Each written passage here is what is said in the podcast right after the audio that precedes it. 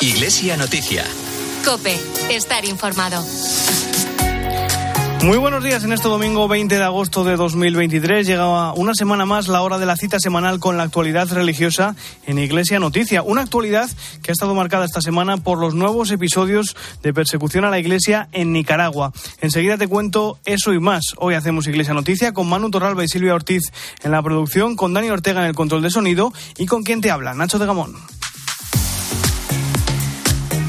En Nicaragua, el régimen sandinista de Daniel Ortega ha expropiado la Universidad Centroamericana de Managua de la Compañía de Jesús tras acusar de terrorismo a sus miembros. Además, esta semana se ha cumplido un año de la detención ilegal del obispo de Matagalpa, Monseñor Rolando Álvarez, que aún permanece en una prisión de Nicaragua. Esta semana hemos celebrado la solemnidad de la Asunción de la Virgen y durante el Ángelus el Papa ha pedido que le encomendemos a la Virgen la paz en Ucrania y en todos los países en conflicto. Hoy comienza el mitin de Rimini, el encuentro internacional que cada año organiza el movimiento Comunión y Liberación en esa ciudad italiana. En esta edición que se prolongará hasta el viernes con el lema La existencia humana es una amistad inagotable. La Hermandad Obrera de Acción Católica, la UAC, ha concluido esta semana su Asamblea General y entre las conclusiones el movimiento ha constatado que el modelo económico y cultural en el que vivimos descarta a la persona e idolatra el dinero. Iglesia Noticia. Cope, estar informado.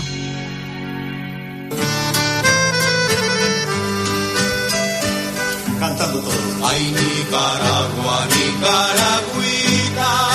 Es el pueblo de Nicaragua. La flor más linda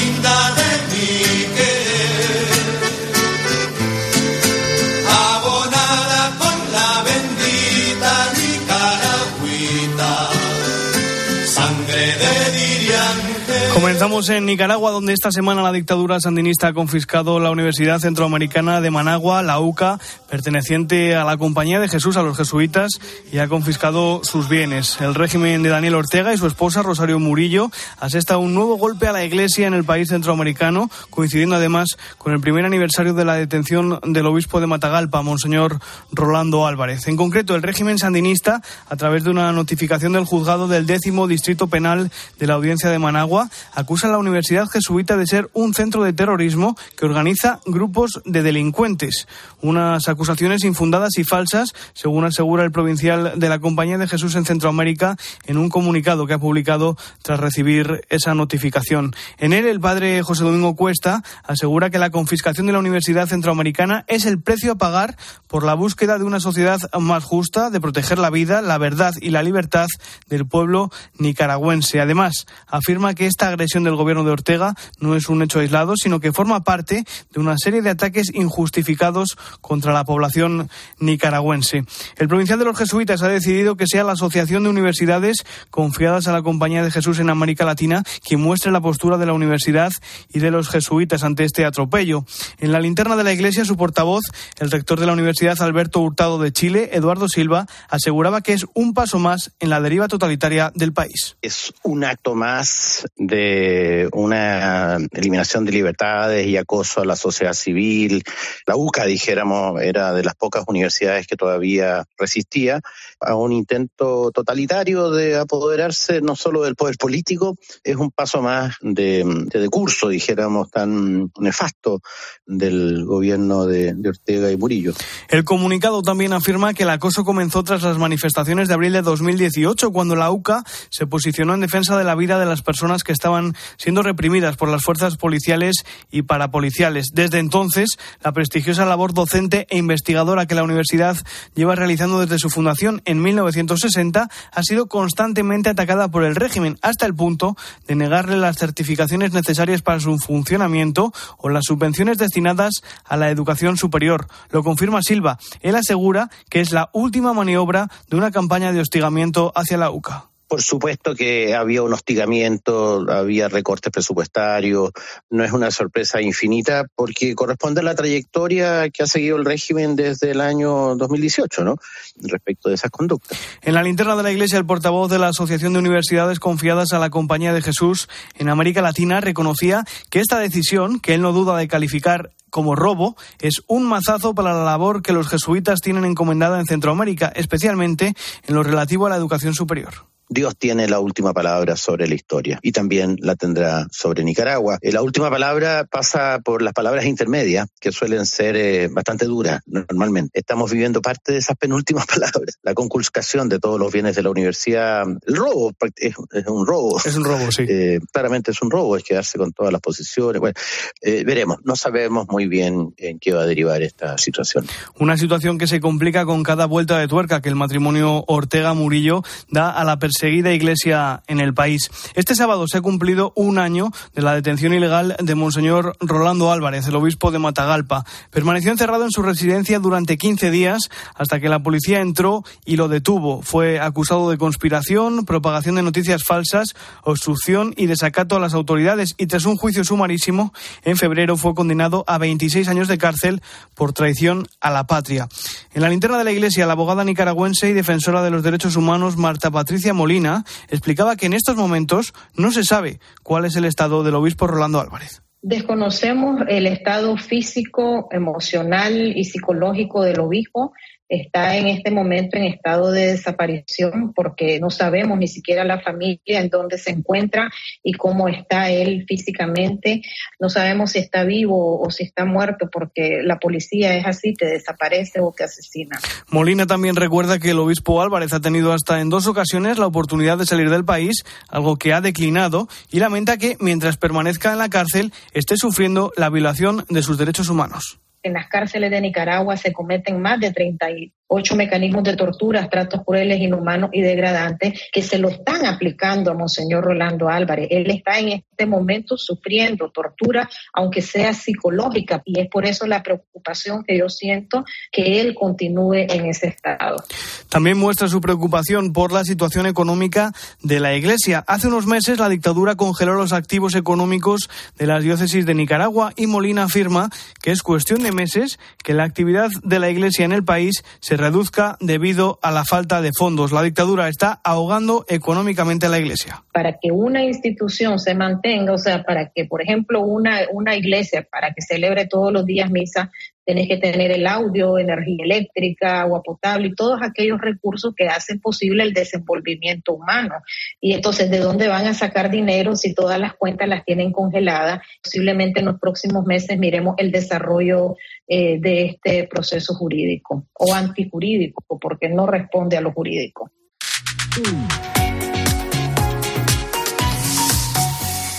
Seguimos en clave internacional y viajamos ahora al Vaticano. Allí esta semana el Papa ha rezado el Ángelus con motivo de la solemnidad de Nuestra Señora de la Asunción que celebramos el martes. Francisco pidió que le encomendemos a la Virgen la paz en Ucrania y en tantos países heridos por la guerra. Eso sí, el miércoles no celebró audiencia por ser festivo en la ciudad del Vaticano. Hasta allí nos vamos con nuestra compañera Ángeles Conde. Buenos días, Ángeles. Buenos días. El Papa Francisco sí presidió la solemnidad de la Asunción de la Virgen junto a fieles y muchos turistas sorprendidos por esta presencia de Francisco asomado a la ventana del estudio del Palacio Apostólico un martes.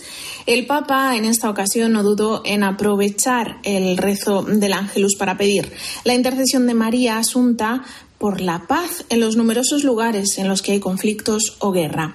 Vamos a escuchar al Papa Francisco. En Ucrania. En Ucrania y en todas las regiones laceradas por la guerra, que son muchas por desgracia, el ruido de las armas cubre los intentos de diálogo. El derecho a la fuerza prevalece sobre la fuerza del derecho. La fuerza del derecho. Unas 10.000 personas acompañaron al Santo Padre desde la Plaza de San Pedro para la oración mariana y también para escuchar su catequesis una catequesis en la que Francisco reflexionó sobre el sentido del servicio y el sacrificio a partir del ejemplo de la Virgen María, quien, estando embarazada, recorrió decenas de kilómetros para ayudar a su prima Isabel. Servir no es fácil, ayudar tiene su precio, reconoció el Papa, pero compensa, porque nos ayuda a ganar el cielo. También Francisco nos recomendó en esta jornada servir y alabar a Dios, porque la alabanza aumenta la alegría y es un buen remedio contra las quejas. Precisamente por la celebración de la Asunción, el Papa también ha enviado un mensaje a la Iglesia en Francia, que celebra 150 años de peregrinaciones nacionales al santuario de Lourdes. Francisco ha asegurado que es necesario acudir a la Virgen con decisión ante las dificultades y preocupaciones. Más detalles, Ángeles. Francisco ha enviado este mensaje a la Iglesia francesa que en la fiesta de la Asunción celebró los 150 años de las peregrinaciones nacionales al santuario mariano de Lourdes desde 1858. En la misiva, por supuesto, el Papa se acuerda de los muchos enfermos que acuden cada año a los brazos de la Virgen de Lourdes. Su peregrinación en busca de consuelo, escribe, junto con la de quienes los acompañan, dan al mundo un elocuente testimonio de fe y de caridad. Es en necesario acudir con decisión a la Virgen ante las dificultades, preocupaciones y desafíos del presente, escribe el pontífice que pone a los pies de la Madre de Jesús la tragedia de tantos lugares del mundo donde se multiplica la muerte y la violencia. Pide Francisco, por tanto, que la Reina de la Paz interceda ante su Hijo para que llegue la tan ansiada paz allí donde se oye el sonido de las armas. Desea el Santo Padre que la peregrinación y la procesión a Lourdes favorezcan la difusión el redescubrimiento de los actos de devoción popular. Y por último, la invocación del Papa a la Virgen se extiende a las familias, a los jóvenes preocupados por su futuro, a los ancianos ricos en experiencia y sabiduría, escribe, pero muchas veces abandonados y descuidados, sin olvidar tampoco a las personas solas, los marginados, los exiliados o refugiados y a todos los que sufren. Por cierto que hoy va a comenzar el meeting de Rimini, el encuentro internacional que cada año organiza el movimiento Comunión y Liberación en esa ciudad italiana. El Papa también ha enviado un mensaje a los participantes en él que les recuerda la importancia de promover la amistad entre los pueblos en este tiempo de turbulencias. Francisco los invita a construir una cultura de paz con gestos concretos, superando el individualismo y abriendo caminos de encuentro y diálogo. El Papa también ha recibido una audiencia esta semana al presidente de Madagascar, Andri Nirina Rajoelina es un país que Francisco conoce bien tras su viaje en 2019. Cuéntanos más, Ángeles. En el marco del fortalecimiento de las relaciones diplomáticas de la Santa Sede con las distintas naciones del mundo, el Papa recibió en el Palacio Apostólico al presidente de la República de Madagascar, Andri Rajoelina, quien por cierto fue su anfitrión en el país cuando Francisco viajó allí en el año 2019. En aquel discurso del Papa ante las autoridades de Antananarivo en 2019, Francisco advirtió de la deforestación en beneficio de unos pocos en Madagascar, un país país en el que la mitad de la población padece hambre y está a merced de fenómenos climáticos extremos. En este encuentro en el Vaticano de esta semana se habló de fortalecer las relaciones bilaterales entre la Santa Sede y Madagascar, incluso a través de un acuerdo bilateral, una suerte de concordato. El presidente de Madagascar también se reunió con el subsecretario para las relaciones con los estados, dado que Pietro Parolin, secretario de Estado, estaba en Sudán del Sur. En las conversaciones, indica la Santa se trataron distintos asuntos nacionales e internacionales, entre ellos, como no, la guerra en Ucrania y sus consecuencias globales y, sobre todo, las que está produciendo en el continente africano. El columnista Salvador Sostres ha publicado un polémico artículo en el diario ABC a raíz de la decisión del Papa sobre las prelaturas personales que les contábamos la semana pasada y que afecta principalmente al Opus Dei. En él utiliza palabras gruesas y expresiones fuera de lugar para referirse al Papa Francisco y al presidente de la Conferencia Episcopal, el cardenal Juan José Omella, entre otros. Este artículo es el objeto del comentario del colaborador de Iglesia Noticia, Antonio Pelayo. Buenos días, Antonio.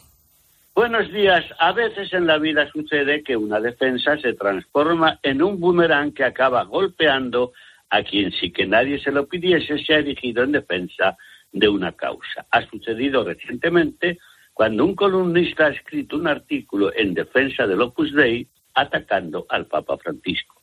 Permítanme algunas consideraciones al respecto.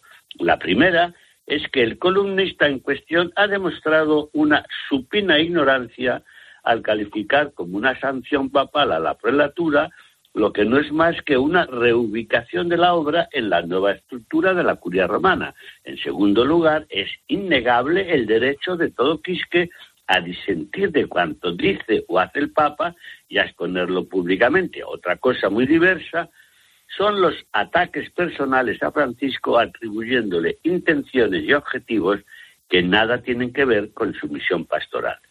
Es peligroso, como ha hecho el colega, adentrarse en terrenos complejos reservados a los especialistas. El riesgo es desbarrar e incluso hacer el ridículo. Por fin, el vicario del Opus Dei en España ha puesto las cosas en su sitio.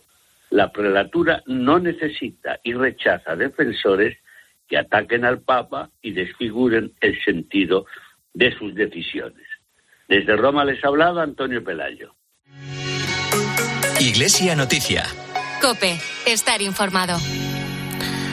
Llega Iglesia Noticia el momento de la actualidad nacional. En Tenerife, el incendio que se desató el pasado martes sigue fuera de control. Son más de 26.000 las personas evacuadas debido al fuego que consume la isla. El obispo de San Cristóbal de la Laguna, Monseñor Bernardo Álvarez, se unía al dolor de los afectados por el incendio en un sentido comunicado. Manu Toralba. Mira a tus hijos necesitados y líbranos de todo peligro. Oh siempre Virgen gloriosa y bendita, rezaba el obispo de Tenerife. Son más de 7.600 las personas que han sido desalojadas en varios municipios de la isla. Para ellos, Bernardo Álvarez ha pedido que el Señor les dé paciencia y que pronto puedan volver a sus hogares. Para los bomberos que trabajan en la extinción, que no sufran ningún daño y que sus esfuerzos sean eficaces y para las autoridades y los técnicos que acierten en sus decisiones. Por eso pide a toda la diócesis que siga rezando para poder afrontar con fortaleza las consecuencias que va a dejar el incendio. La Hermandad Obrera de Acción Católica, la OAC, ha concluido esta semana su Asamblea General bajo el lema Tendiendo puentes, derribando muros. En el encuentro en el que han participado cerca de 800 militantes de este movimiento, han constatado que nuestro modelo económico y cultural descarta a la persona e idolatra el dinero, devastando las relaciones sociales y la tierra que habitamos. También la existencia de unas enormes y crecientes desigualdades económicas, sociales y ambientales cada vez más normalizadas, que son un poderoso mecanismo de empobrecimiento y exclusión, y una mayor y creciente desvinculación social, que dicen debilita la democracia. Así lo explicaba la presidenta de la OAC, Maru Mejina, en Mediodía Cope. Fundamentalmente hay tres grupos que son los más afectados por la precarización, diría yo, y por la explotación laboral y por la falta de poner en el centro el trabajo digno, ¿no? Que serían los jóvenes, las personas migrantes y las mujeres. Y yo creo que sobre todo por la cultura, ¿no? Por el sistema que tenemos, un sistema económico que es depredador, ¿no? Que no pone en el centro a la persona, que utiliza a las personas para conseguir el máximo beneficio. Y claro, estamos hablando de de, tres grupos en los que les resulta más fácil este sistema explotar, digamos, a las personas.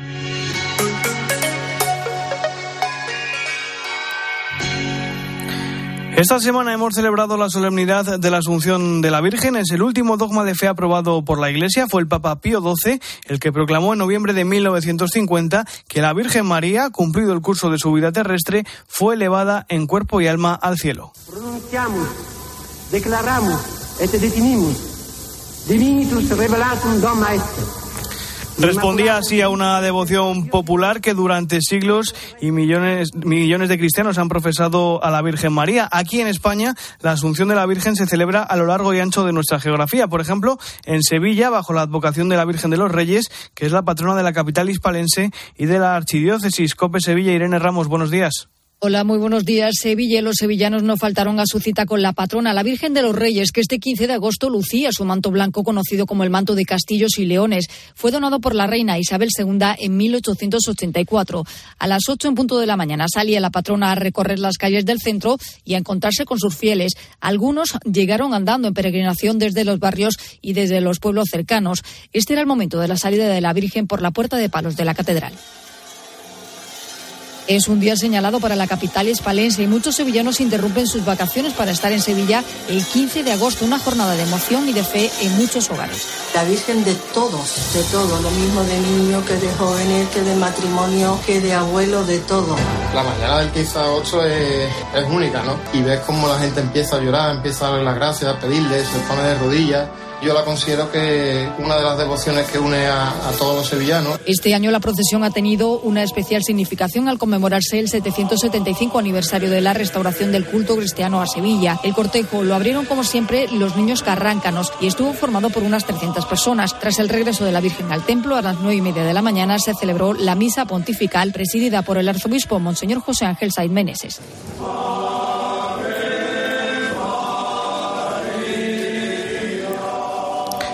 En Toledo también se celebra de forma especial la Asunción bajo la advocación de la Virgen del Sagrario, que es la patrona de la ciudad imperial. Además, durante la misa en honor a la patrona, el arzobispo de Toledo, Monseñor Francisco Cerro, ha anunciado la concesión de un año jubilar con motivo de los 800 años de la Catedral Primada Cope en Toledo Blanca Bermejo. Más de 2.000 fieles participaban este pasado martes en la misa presidida por el arzobispo de Toledo en la Catedral Primada con motivo de la festividad de la Asunción y fiesta de la patrona popular de la ciudad, la Virgen del Sagrario. En la homilía, Francisco Cerro anunciaba el comienzo en el 2026 de un año jubilar conmemorativo del octavo centenario de la construcción de la Catedral Primada. Se ha pedido a la Santa Sede y lo ha concedido. Será desde el 14 de agosto de 2026 al 25 de octubre de 2026. 2027. Escuchamos a Francisco Cerro. Una de las catedrales, por no decir la catedral más bella del mundo. Este octavo centenario será un año de gracia para toda nuestra archidiócesis de Toledo. Hemos pedido a la Santa Sede le declare año jubilar, porque aquí junto con la devoción a la Virgen del Sagrario tenemos también la piedra donde según la tradición la Virgen descansó y le entregó a San Ildefonso la casulla, al mismo tiempo que vamos a restaurar y poner en valor este emblemático edificio. Al término de la Eucaristía, la imagen de la Virgen del Sagrario vestida con un precioso manto del siglo XVII de color rosa era llevada en procesión por las naves del templo primado. Y después las autoridades bebían el agua de la Virgen en los tradicionales botijos. Vamos ahora al norte porque en Bilbao también se celebró con mucho fervor la fiesta de la Asunción de la Virgen, en este caso bajo la advocación de la Virgen de Begoña, la Machu, como la conocen cariñosamente los vizcaínos. Cope Bilbao, José Luis Martín, buenos días. Buenos días. Como cada 15 de agosto, decenas de miles de fieles vizcaínos, se calcula que en torno a 140.000 en esta ocasión, peregrinaron este martes hasta el santuario de Begoña para honrar a la patrona de Bilbao en una jornada en la que el templo permaneció abierto toda la noche y en el que se llegaron a oficiar hasta 17 misas desde el lunes. La principal fue el martes a mediodía. Estuvo presidida por el obispo de Bilbao, Monseñor José Segura, que en su homilía recordaba que la Madre de Dios acompaña todas las luchas del hombre en defensa de la dignidad humana y que su ascensión no supone un alejamiento, sino que nos acompaña en todas las decisiones La Reina del Cielo nos acompaña a decidir cómo actuar en cada situación. Nos deja caer, no nos deja caer en la indiferencia. Nos anima a tomar partido por el bien, a defender la vida desde la concepción hasta la muerte natural. Invita a las parejas jóvenes a ser generosas y a abrirse a la experiencia de la procreación. Monseñor Segura recordaba también que bajo la bandera de Cristo y unidos a María se pueden confrontar muchas situaciones duras, mucho desánimo y muchos comportamientos que hacen imposible la fraternidad. La jornada fue un éxito y vino precedida por la peregrinación náutica que desde 2019 impulsa la Cofradía de Begoña, en la que participaron decenas de embarcaciones que portaban la imagen de la Virgen, como dice la canción, desde Santurce a Bilbao. En Valencia también se le tiene mucha devoción a la Virgen de la Asunción. El arzobispo de Valencia, Monseñor Enrique Benavent, ha presidido una misa en la catedral junto a la imagen de la dormición de la Virgen. Copa en Valencia, Namatamales. Buenos días. Buenos días. Como marca la tradición, el arzobispo de Valencia, Monseñor Enrique Benavén, presidió la misa de la Asunción de la Virgen. Una celebración que señaló revela que la humildad es el camino hacia el cielo y en la que también quiso recordar que la Virgen nunca presumió ni engrandeció por lo que era, sino que proclamó que lo importante era lo que Dios había hecho en ella. Una misa que va precedida de la llegada de la imagen de forma solemne y portada por miembros caracterizados como los doce apóstoles y que culmina por la tarde en la ciudad con la procesión más antigua de la Archidiócesis de Valencia, ya que data del año 1352. Una celebración a la que se suman un total de 39 parroquias de la Archidiócesis de Valencia y que confirma la gran devoción asuncionista que existe en la provincia y que surge en la Reconquista cuando el rey Jaime I dedica al misterio de la Asunción tanto la Catedral de Valencia como todas las iglesias en las tierras que conquistaba. La capital también ha celebrado este martes a su patrona popular, la Virgen de la Paloma. En esta ocasión ha sido el obispo auxiliar de Madrid, Monseñor Jesús Vidal, el encargado de presidir la misa mayor. Cope Madrid, Álvaro Coutelén, buenos días. Buenos días. Con un intenso calor, más que otros años, miles de madrileños han celebrado la festividad de su patrona oficiosa, la Virgen de la Paloma. Primero con la tradicional ofrenda floral, luego con la misa solemne en la Iglesia de la Paloma, presidida por el obispo auxiliar de Madrid, Monseñor Jesús Vidal Chamorro. Vamos a pedir hoy a la Virgen de la Paloma para todos nosotros que nos mantenga firmes junto a ella en este trono, para que también nosotros vayamos siendo elevados a Él y que nuestra vida sea cada vez más capaz de amar siguiendo a Jesucristo. Tras la misa, el momento más emocionante de cada 15 de agosto, la bajada del cuadro con la imagen de la Virgen de la Paloma. ¡Viva la Virgen de la Paloma! Sí, bueno, parte del sueño, ahora toca subirla y dejarla en su sitio, pero sí. Eh, lo principal que es bajarla y tal, pues, cumplido el sueño. Sí, tengo un folio con varias peticiones de gente que me lo ha pedido, gente enferma y tal y es lo que he tardado un A cargo este año de Juan Carlos López, un bombero que tardó 18 años en aprobar la oposición y que en esa misma iglesia conoció a la que ahora es su esposa y que precisamente se llama como la Virgen Paloma. Ya por la tarde, procesión de la imagen de la Virgen por las calles del entorno de esa iglesia de la Paloma. Allá no faltaron miles de madrileños que un año más han respondido a la llamada de la Madre. Como decía el dogma de la Asunción, responde a una devoción popular y tradicional que se ha mantenido durante siglos. Lo demuestran celebraciones y representaciones como el Misterio de la Selva del Camp en Tarragona Allí, en la parroquia de San Andrés, se representa una obra que fue escrita en el siglo XIV y que se viene representando desde 1980 ininterrumpidamente, salvo por la pandemia. También en Elche tienen su propio misterio. Se escenifica desde el siglo XVII y es una representación lírico-religiosa que cada año congrega a miles de ilicitanos y de turistas. Desde Cope Elche nos llega el reportaje de nuestro compañero Juan Carlos Romero. Buenos días, Juan Carlos. Buenos días. Como cada mes de agosto, Elche volvió a mirar al cielo con devoción, rubricando ese vínculo especial y único que le une a su patrona, la Virgen de la Asunción, desde hace siglos. La véspera y la cesta, la primera y la segunda parte del misterio de acercaron a los ilicitanos hasta la Basílica de Santa María, una basílica escenario de una obra patrimonio de la humanidad que cada año emociona y que recupera matices que la enriquecen. Javier González es el mestre de la capella del Misteri. Lo que hemos hecho ha sido recuperar, porque tampoco se trata de poner nada nuevo, sino sí que intentar recuperar, igual que estamos musicalmente recuperando cosas de Consueta, pues recuperar movimientos como por ejemplo el, eh, la conflexión en la salve, el estar todo el rato de rodillas en el loco san mientras baja la Araceli, que eso también, también desapareció en, en el siglo XX y esos pequeños detalles que son los de eso, tratar de recuperar la joya que teníamos y, para conservar lo que, lo que es nuestro cometido. Se puede introducir, pero como lo que intentamos es mejorar y, y conservando la, la, la pieza tal y como vino del Renacimiento. La coronación de la Virgen fue ese momento culminante con vivas a la Madre de Deu desde lo más profundo del corazón de todo un pueblo.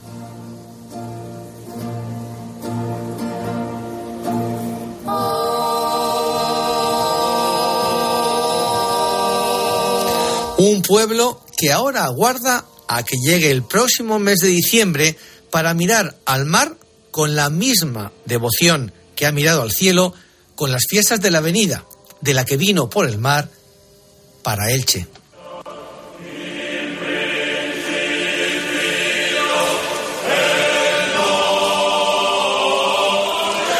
Este año no habrá ciclo en octubre-noviembre pero de nuevo, el próximo año, en agosto, Elche volverá a vibrar.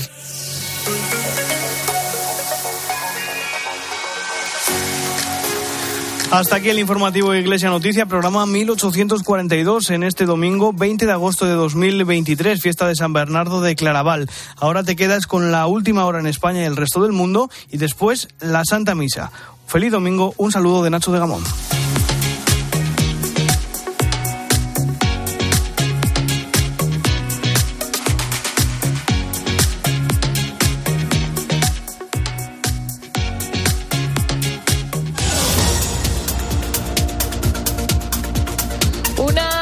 Lluvia esta madrugada ha ayudado a la extinción del incendio de Tenerife que continúa fuera de control y que ha arrasado ya más de 8.400 hectáreas. El perímetro de las llamas abarca los 70 kilómetros y todo apunta que ha sido intencionado. Por ahora, al menos 12.200 vecinos continúan evacuados. Las autoridades lo tildan de incendio devastador y es que es el peor de los últimos 40 años en la isla. Y las altas temperaturas tampoco están ayudando a que la situación mejore. Es que hoy comienza la cuarta ola de calor del verano. Se espera que se prolongue hasta el miércoles y dejará temperaturas de más de 40 grados, sobre todo en el nordeste y en el suroeste de la península y en las cuencas de los grandes ríos. Tampoco faltarán las noches tropicales, tal y como ha anunciado la Agencia Estatal de Meteorología. Además, hoy tenemos cita con el fútbol femenino a partir de las once y media de la mañana. En tiempo de juego te contamos la final del Mundial entre España e Inglaterra. Ahora continúas en COPE y te quedas escuchando la Santa Misa.